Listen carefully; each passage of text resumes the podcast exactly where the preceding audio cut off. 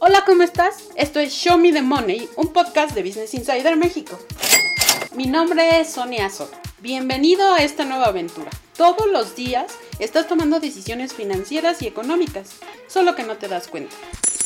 Así que a través de esta serie de podcasts queremos que esos términos que parece que son para especialistas te sean familiares, pero sobre todo que los entiendas para que puedas tomar decisiones. Todo tiene que ver con el dinero, créeme. Por eso esperamos que nos acompañes para resolver tus dudas, preocupaciones, pero sobre todo lo que te ocupa. Y pues sin más preámbulo, comenzamos. En esta ocasión estoy muy contenta porque tenemos invitado a Daniel Urias de Cultura Financiera. Él nos va a venir a hablar de cómo tienen que reinventarse nuestras finanzas en este, esta época después de la pandemia y estoy muy contenta de saludarlo. ¿Cómo estás, Dani?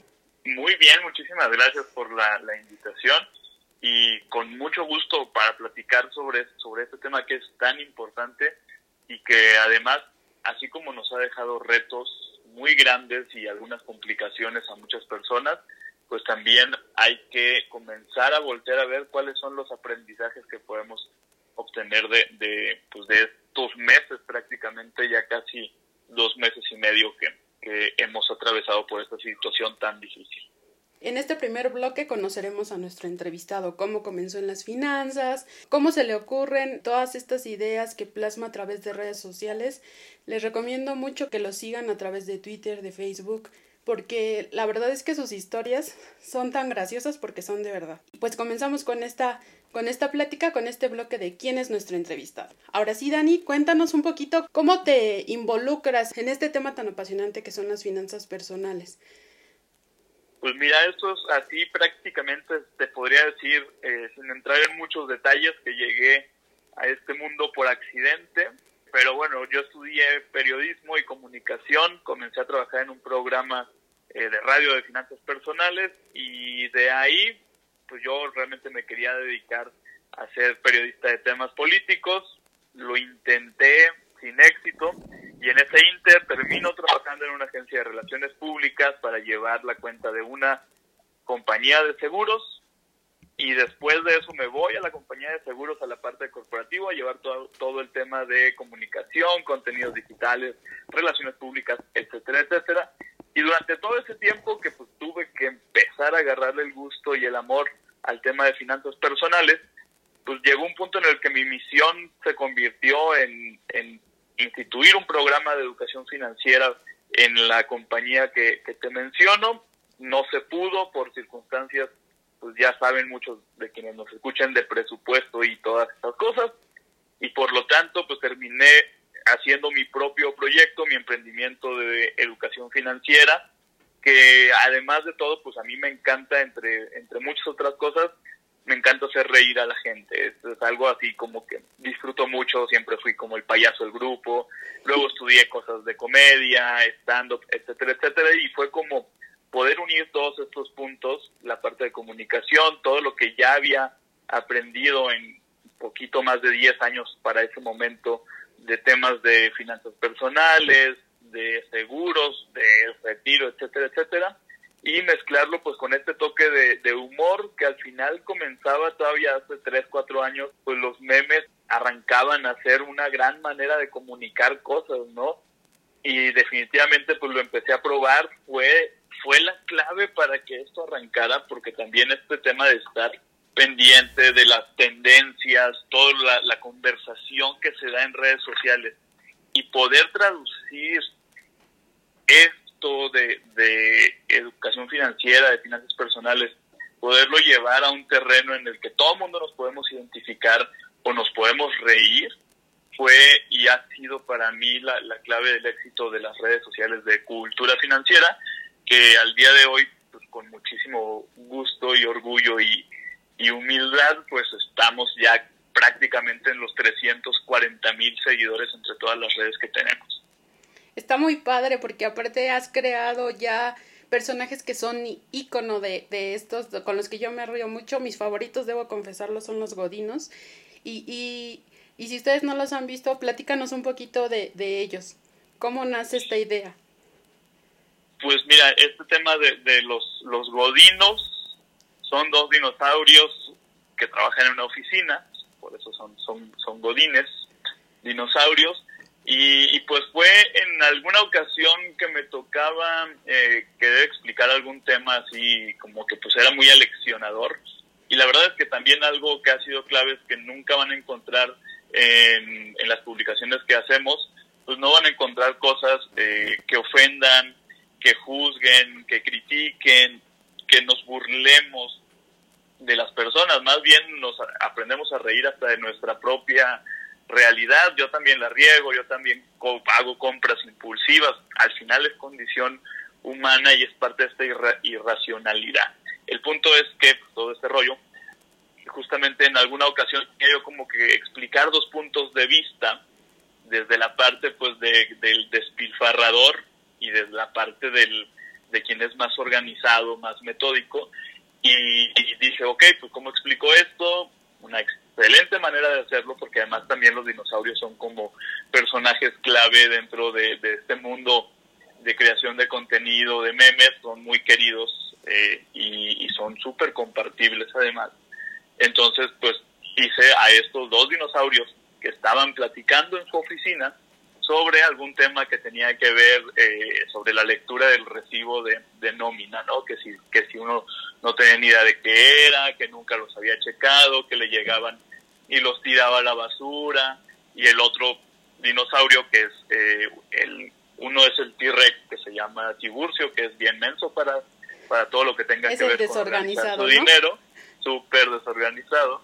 Y el otro que además raya en la exageración, que se llama Tiburcio, digo, perdón, Rutilio. Rutilio, es un brontosaurio eh, que es bien serio, es el rajón de la oficina, etcétera, etcétera. Entonces es muy divertido porque son personajes completamente antagónicos, en donde en algún punto durante ya, ya hasta les he hecho temporadas y todo, ahorita vamos en la segunda temporada, en algún punto vas a encontrar alguna de las, de las interacciones que tienen en estas conversaciones en donde te vas a poder identificar de un lado o del otro. Y si no te identificas tú con ellos, conoces, segurísimo, conoces a alguien que te suena que lo ha hecho en su oficina. Y ha sido de verdad esta parte de los godinos todo un fenómeno. Eh, me han mandado fotos de oficinas que ya hasta les han decorado en, sus, en su cumpleaños, les han decorado el lugar con estampitas de godinos que ellos mismos imprimen y las pegan. Una pareja me mandó también eh, una foto que pintaron su cuarto con una pared de gis, bueno, para pintar con gises, y entonces la chava le, le dibujó a Tiburcio, a su novio, para que se acuerde que no tiene que gastar sin control. Entonces ha sido muy padre esta experiencia con esos dos personajes en, especial, porque definitivamente de alguna u otra manera pues son parte de nuestra vida cotidiana y eso es lo más padre de esto, que podamos hacer realmente de las finanzas personales un tema de, nuestro día a día sin ningún problema. Y aparte de todo, este muchacho toca la guitarra y también compone cosas de finanzas personales a través de la guitarra. Yo también lo he visto y también es una parte súper padre porque la música es como, como un idioma universal. Yo, yo lo siento así. No sé tú qué piensas o por qué pones esta parte de, de ti, supongo que es un gusto personal, que te que sepas tocar la guitarra, que te guste cantar y mezclarlo con finanzas personales pues lo hace mucho más cercano todavía. Sí, definitivamente pues es, es principalmente el gusto porque también en algún tiempo durante todos mis múltiples empleos que he tenido eh, a lo largo de estos años pues también me dediqué alguna vez ahí a cantar, digo no es que sea un gran cantante pero pues, sí puedo decir que en alguna época de mi vida divide eso eh, y medio toco ahí la guitarra mal, pero me doy eh, a entender un poquito con la guitarra, lo suficiente como para acompañarme en mis, en mis canciones financieras. Y además, pues que se vuelve divertido y que también eh, sigue siendo la línea que, que he desarrollado, ¿no? Que es hacer platicar estos temas financieros de forma amena, diferente, que puedas eh, reírte, que puedas escuchar una canción que ya a lo mejor ya conocías con otra eh, con otra temática. Eh, entonces también ahí ha habido algunas canciones, ya por ahí ando preparando una, una nueva, ya tenía rato que no, que no sacaba ninguna canción financiera. Entonces, sí, definitivamente eh, yo estoy súper convencido de que todas las formas en las que podamos comunicar, que podamos explicar temas que son parte de nuestra vida diaria, eh, hay que hay que explorarlos, hay que hay que empezar también a, entender que las finanzas personales no son ni grises, ni aburridas, ni cuadradas, ni tienen por qué ser ceremoniosas, porque pues son parte de la vida de personas normales, comunes y corrientes, como, como lo somos tú, yo, que, que realmente pues mm, durante mucho tiempo nos hemos mantenido alejados de estos temas porque nos parecen complicados, porque eh, a lo mejor alguien cree que hablando con tecnicismos es la mejor forma de compartir esto, porque los noticieros eh, de finanzas y negocios que vemos pues son eso, ¿no? Es macroeconomía, eh, temas que definitivamente parecieran, digo que sí tienen que ver con nuestra, nuestra vida diaria, pero la forma en la que se expresan los hacen parecer que son cosas ajenas a nosotros o simplemente nos terminan preocupando, generando estrés porque escuchamos términos negativos, no sabemos qué significan, no sabemos cómo se aplican a nuestra vida, pero se escuchan que son bien graves y entonces nada más nos estresan y hasta terminamos evitándolos. Y hay pocas cosas de finanzas personales que, eh, pues nos expliquen bien. Digo, hay, hay pocas, pero las que hay son extraordinarias eh, y eso es, eso es bueno. Y la, también la buena noticia es que cada vez somos más personas las que empezamos a hablar de estos temas con esa pues facilidad o con pues, de esa manera relajada que se necesita tanto y estoy muy feliz de que cada, cada vez seamos más y además hemos ido formando también ahí como entre algunos especialistas una, unas comunidades ahí interesantes donde donde esto se vuelve todavía más padre porque entre todos estamos sumando y mientras más nos unamos en esto pues más visibilidad tiene el tema y más personas van a verse beneficiadas con información de valor.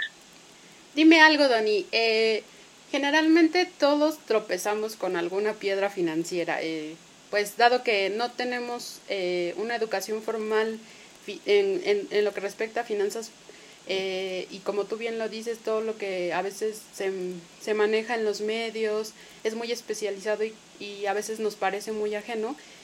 ¿Cuál ha sido esa piedra financiera que, que como todos, con la que te has tropezado? que, recuerdes como un error así que, que te va a marcar y que, que, de eso obviamente aprendiste?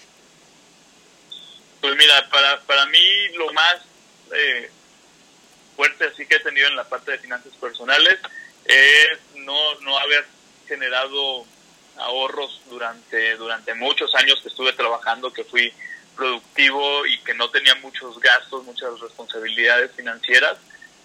No haber ahorrado prácticamente nada en una década. Te estoy hablando que yo ya trabajaba desde los 19 años y prácticamente así, pasaditos los 30, me empecé a dar cuenta que tenía que, ahorrar y ahorrar en serio y todo, pero pues ya cuando saqué cuentas de en promedio de todo lo que había malgastado durante durante esos esa década y fracción que te platico, pues sí fue fue un impacto de decir, chale, pues, o sea, no no no no me administré, no hubo orden ni disciplina, eso lo he ido aprendiendo también, hay que decirlo. Y, y también en alguna ocasión que dejé un trabajo para irme a buscar otro otro empleo, pero pues prácticamente me aventé así como dirían que nunca nunca he sabido cómo se avienta el borras, pero pues así como dicen que me aventé como el borras. Entonces no tenía ahorros y de hecho creo que esa afortunadamente en mi caso ha sido la única vez he tenido que buscar un empleo, generalmente pues he ido cambiando de, de trabajos, eh, siempre que me muevo de unos porque ya hay otro seguro, pero en esa ocasión pues lo hice muy mal porque dejo este trabajo, no tenía ahorros, pensando de manera muy positiva que iba a encontrar el trabajo de mis sueños de manera veloz. Y entonces pasó el tiempo, pasaron las semanas, pasó un par de meses sin ahorros, sin ingresos en ese lapso y en una búsqueda que ya se convirtió en algo desesperado en un momento porque justamente no preví que esto me podía tomar mucho tiempo, no me preparé, no ahorré, no me organicé y sufrí durante, ah, por suerte, pues yo creo que como una semana, 15 días las consecuencias de que prácticamente me acuerdo perfecto eh, a mi entrevista de trabajo, que ese trabajo me lo dieron como al segundo día de, después de la entrevista, llegué creo que como con 32 pesos, una cosa así, que nada más me alcanzó para mis pasajes. Me regresé y empecé a trabajar a los dos días con el poquito dinero que me quedaba para el camión. Creo que fue como un día 12, 13 de, del mes de febrero, no me acuerdo qué año, pero justo me pagaron, o se terminó, llegó la quincena y me pagaron los días que había trabajado y eso fue lo que me salvó. Pero, pues, qué necesidad hay de eso si uno debería de organizarse para hacer estos movimientos. Entonces, pues ese es uno de los aprendizajes que, que tengo de, de mi vida financiera mal, mal administrada. Muy bien, pues con esto pasamos a nuestro segundo bloque. El segundo bloque vamos a hablar con Dani sobre eh, cómo deberían de reinventarse nuestras finanzas personales después de esto que hemos pasado, esta, esta pandemia de, de coronavirus, que le ha cambiado la vida a muchas personas, no solo en la parte de estar encerrados, de valorar muchas cosas, sino en la parte financiera. Desgraciadamente muchas personas se han quedado sin trabajo, a otras les han eh, disminuido el sueldo. La situación, incluso cuando acabe esto, va a ser muy diferente. Y entonces, justo queremos platicar con Dani de esto. ¿Cómo deberían cambiar? ¿Qué debería cambiar de nuestro manejo del dinero, de nuestra relación con el dinero, a partir de esta experiencia que hemos vivido? Pues mira, ahí lo, primero que, que, yo he sugerido durante, durante estos días que me ha tocado platicar del tema es que tenemos que hacer un análisis de en dónde nos agarró esta situación, en qué punto de nuestra vida estábamos financieramente hablando.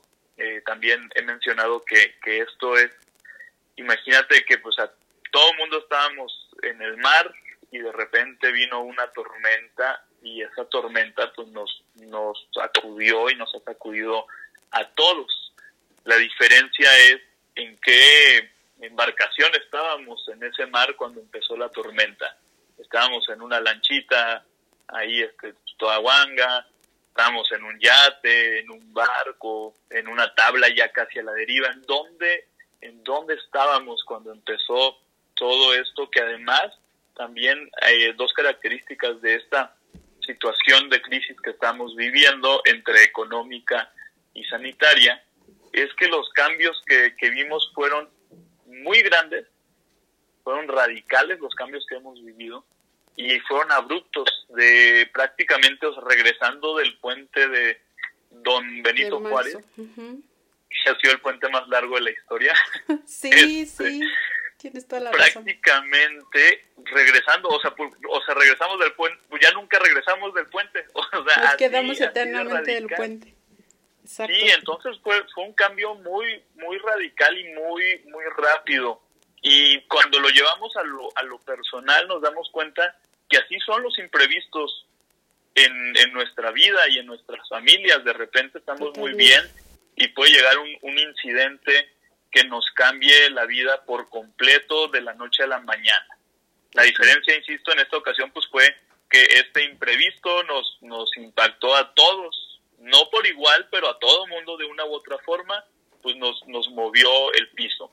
Entonces, eso es lo primero. ¿Dónde estábamos cuando inició esto?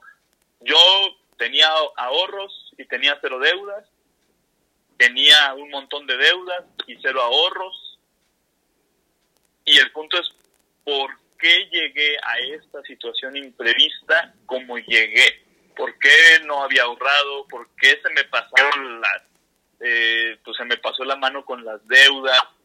Y entonces a partir de ese primer análisis, es decir, por cómo, cómo llegué, cuáles fueron las, las razones por las que llegué como llegué a esta situación y que las cosas a lo mejor se me facilitaron porque fui previsor o a lo mejor se me han complicado terriblemente porque tenía un gran desorden en mis finanzas personales y obviamente si me redujeron el sueldo, si me despidieron, si me mandaron a mi casa sin goce de sueldo hasta quién sabe cuándo, y tenía un montón de deudas y tenía cero pesos ahorrados, pues la situación ahorita debe ser terrible. Entonces lo primero es, es, identificar en qué, en qué fallé y en qué acerté. Las cosas en las que haya fallado, definitivamente el siguiente paso será empezar a trabajar para resolverlas y asegurarnos de que no vuelva a haber situación imprevista que nos agarre desprevenidos y si acerté, pues también es momento, o sea, si he hecho las cosas bien, pues tampoco es momento de tirar así campanas al viento y decir, ah, pues ya fregué. Hay que mantener ese mismo orden, esa disciplina los siguientes meses, porque además también es importante mencionar que no sabemos hasta, hasta dónde y cuánto más vaya a generar de impacto negativo esta situación. Eh, la parte económica apenas la estamos viendo eh, durante mediados de mayo, junio se va a seguir viendo y no sabemos qué va a suceder en lo que resta de 2020. Entonces es importante también mantener la, la calma, ser muy, muy cautos y, y razonar súper bien todas las decisiones financieras que vayamos a tomar los siguientes meses, porque de eso va a depender también el nivel de estabilidad que podamos conservar o cómo podamos también nosotros empezar a salir de este bache que, insisto, pues a todo, a muchas personas desafortunadamente los puso en una posición muy vulnerable, pero que eh, si empezamos primero a trabajar en salir de esto, es decir, sí hay que lamentarnos, pero el siguiente paso es comenzar a buscar cómo generamos nuevos, nuevos ingresos. Mientras buscamos cómo generar nuevos ingresos, tenemos que ver de los gastos que tenemos de todos los días, cuáles puedo recortar, de cuáles me puedo deshacer de forma temporal. Y esta palabra es clave. Nada es eterno, ningún mal, ninguna crisis es para siempre. Pero si ahorita yo tengo un grave problema que resolver, entonces tengo que tomar medidas muy drásticas y a lo mejor hasta voy a cancelar la televisión por cable, voy a deshacerme de todo el pago de plataformas de streaming que tengo, a lo mejor dejo una nada más, eh, tengo que hacer recortes muy, muy grandes y ser muy consciente, insisto, de que esto son medidas de emergencia temporales para reducir gastos en tanto yo encuentro nuevas fuentes de ingreso que me permitan de manera paulatina y organizada empezar a regresar al nivel de vida que tenía, pero ahora con la diferencia de que ya tengo un plan y una estructura. Y es que esto, como bien dices, no acaba con, con el regreso a las actividades. Digo, eh, falta ver toda la parte económica que se afectó, cómo se va a recuperar, los empleos, que cada vez estamos viendo cifras más complicadas, este, cómo las empresas van regresando también a, a estabilizarse para poder a lo mejor regresar los sueldos que, que redujeron. Este, como bien dices, esto, esto no acaba con, con reiniciar las actividades, es como apenas el principio del fin, porque porque al final pues sí tenemos que recuperar toda esa parte económica y pues las cosas no pintan nada bien de acuerdo con los analistas. Pero también esta parte de, ingresos, creo que a todos siempre hemos vivido en una cultura en la que siempre creemos que con el único trabajo que tengamos y solo un ingreso es suficiente. Eh, y justo en, en una de las cosas que dices es cómo generar más ingresos, porque hoy, bajo la situación que estamos y desde antes, era importante generar un segundo ingreso para, para que no estés, como dicen los especialistas, poniendo todos los huevos en, en, en una sola canasta, ¿no? Definitivamente. Eh, esta, situación nos enseña y, pudiéramos eh, quizá ponerlo en, en, en, cuatro, en cuatro pilares, digamos. El primero es eh, definitivamente necesitamos aprender a elegir nuestras deudas muy bien. No es posible que tengamos eh, deudas que son equivalentes al 60-70% de lo que ganamos. Digo, o sea, sí es posible y tan posible es que pues, hay muchas personas que viven en esta situación, pero hay que saber elegir y hay que estar vigilando las deudas para que no se nos salgan de control. Es muy fácil, en un movimiento así pequeñito puede todo salirse de control y valer gorro. Ahora, ¿Qué pasa? Muchas de estas deudas en muchos casos son para atender situaciones de emergencia. Entonces, esto nos lleva al punto de tener un fondo de ahorro para emergencias, de comenzar a trabajar en formar este fondo, que a lo mejor nos va a tomar un año, año y medio, a lo mejor menos tiempo, cada caso es particular, por eso son finanzas personales. Este fondo de emergencias debe de ser mínimo, así lo, lo bajita la mano, equivalente a tres meses de mis gastos más, más importantes. y de tres hasta seis meses, los gastos básicos que yo tengo, o sea que esos nunca en la vida los puedo recortar porque son indispensables, entonces este fondo de ahorro para emergencias debe de ser, eh, decíamos, de ese, esa cantidad, cada persona deberá de identificar cuánto es eso, eso nos lleva al siguiente punto importantísimo, que es hacer un presupuesto, identificar perfectamente bien cuáles son nuestros gastos, primero los básicos, luego los variables, que son parte también son importantes, pero pues no son constantes, y luego la gran masa de, de gastos innecesarios, de antojos, de gustos, de lujos que tenemos, que ojo, no está mal tener nuestros gustitos y nuestros antojos y nuestros lujos, siempre y cuando tenga muy claro cuánto dinero de mi ingreso mensual puedo destinar a ese rubro sin que deje de cubrir las cosas básicas. Es decir, no se tienen por qué estar peleando mis gastos, sino que eh, el objetivo es encontrar armonía en este presupuesto.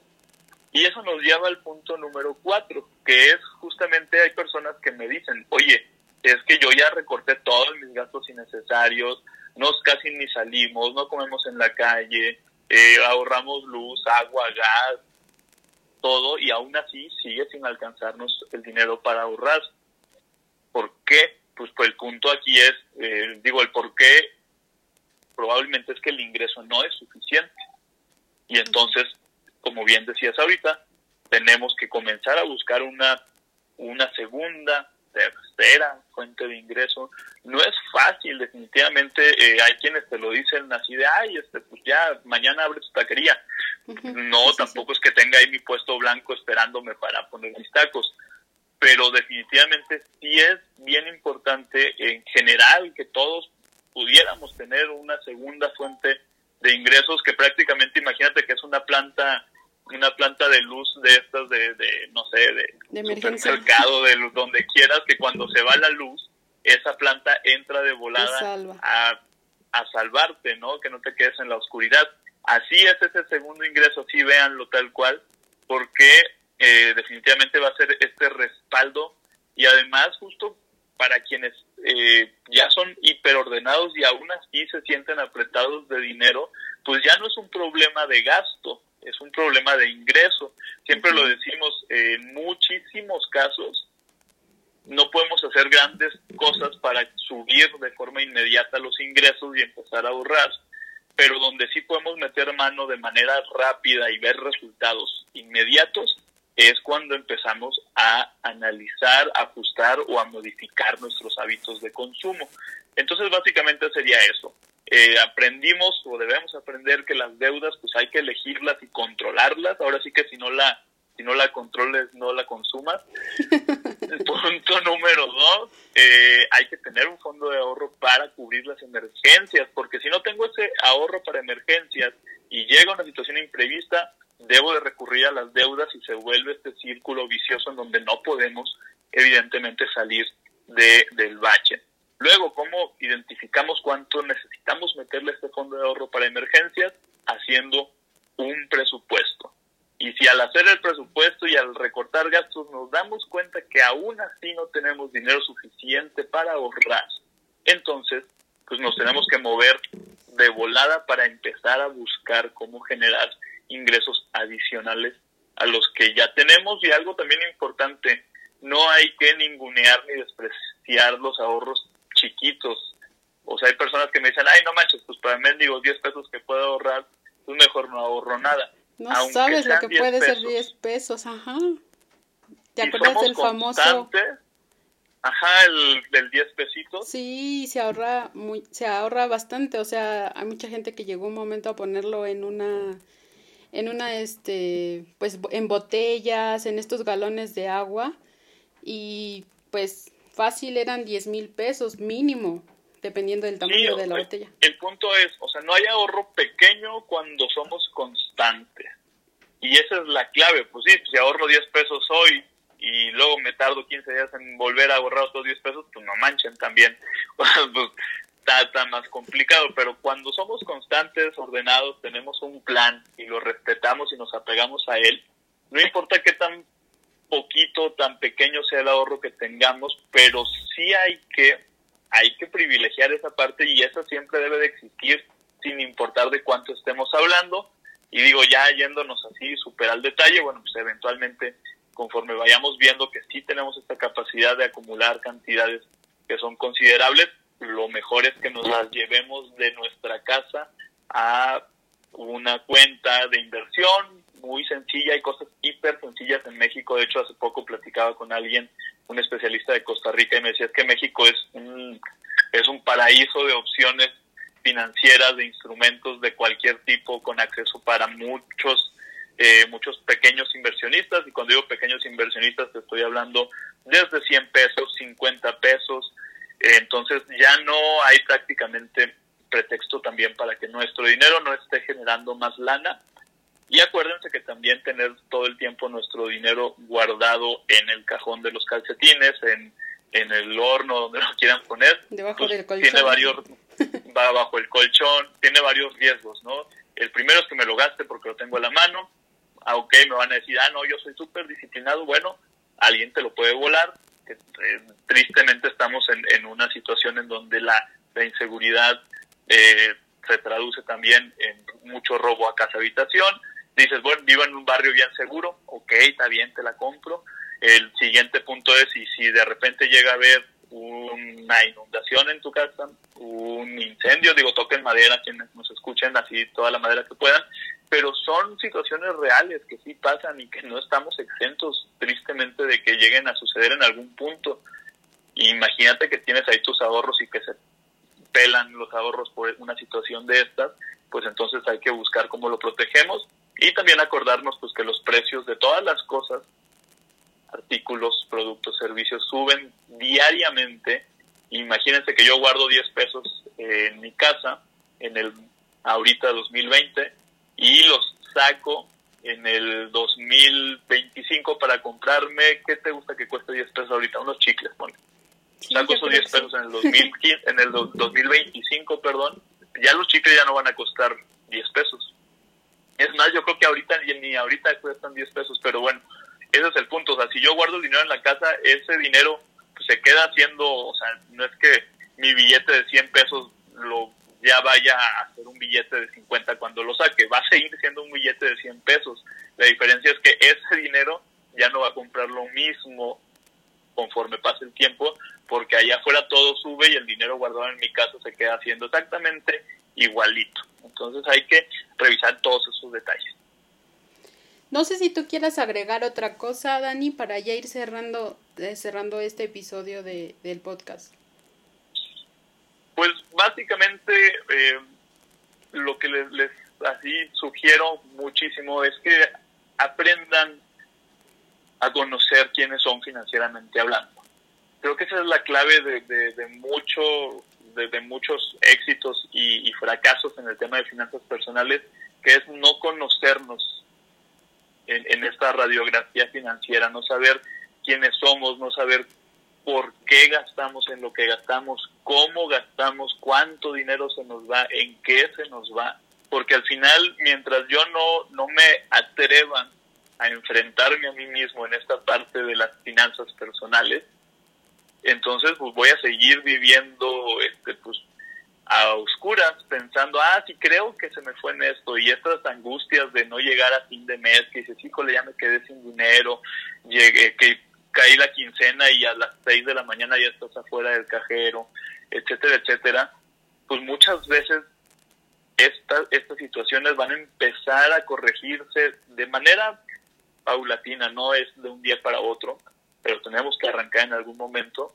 Entonces sí es importante que nos animemos a enfrentarnos a nosotros mismos, nos conozcamos y empecemos a corregir lo que no hemos hecho bien y que también busquemos cómo mejorar lo que lo que ya ya somos muy buenos en eso, pero siempre siempre se puede mejorar y en esta situación de pandemia, crisis económica que estamos enfrentando y todo, pues nada más también decirles, acuérdense pues que no hay mal que dure 100 años. Esto es cíclico, vienen tiempos difíciles, luego vienen tiempos mejores, entonces también hay que acordarnos y no, no, no clavarnos en que todo está mal, porque eventualmente las cosas van a mejorar y mientras eso pasa, pues también nosotros hay que hacer lo que nos toque y lo que podamos para que las cosas estén lo mejor posible. Muchas gracias, Dani. Estoy muy contenta de que hayamos platicado.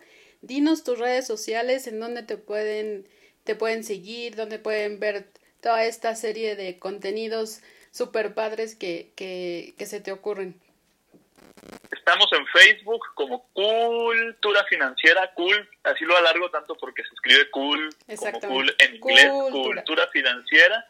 Y pues en www.culturafinanciera.com también ahí nos encuentran. Igual estoy en Instagram con el mismo nombre, en Twitter, en YouTube, en LinkedIn. Así que ahí voy a estar feliz de que se echen una vuelta por nuestras redes sociales. Muchas gracias. Pues esto ha sido todo por hoy. Esperamos que te haya gustado.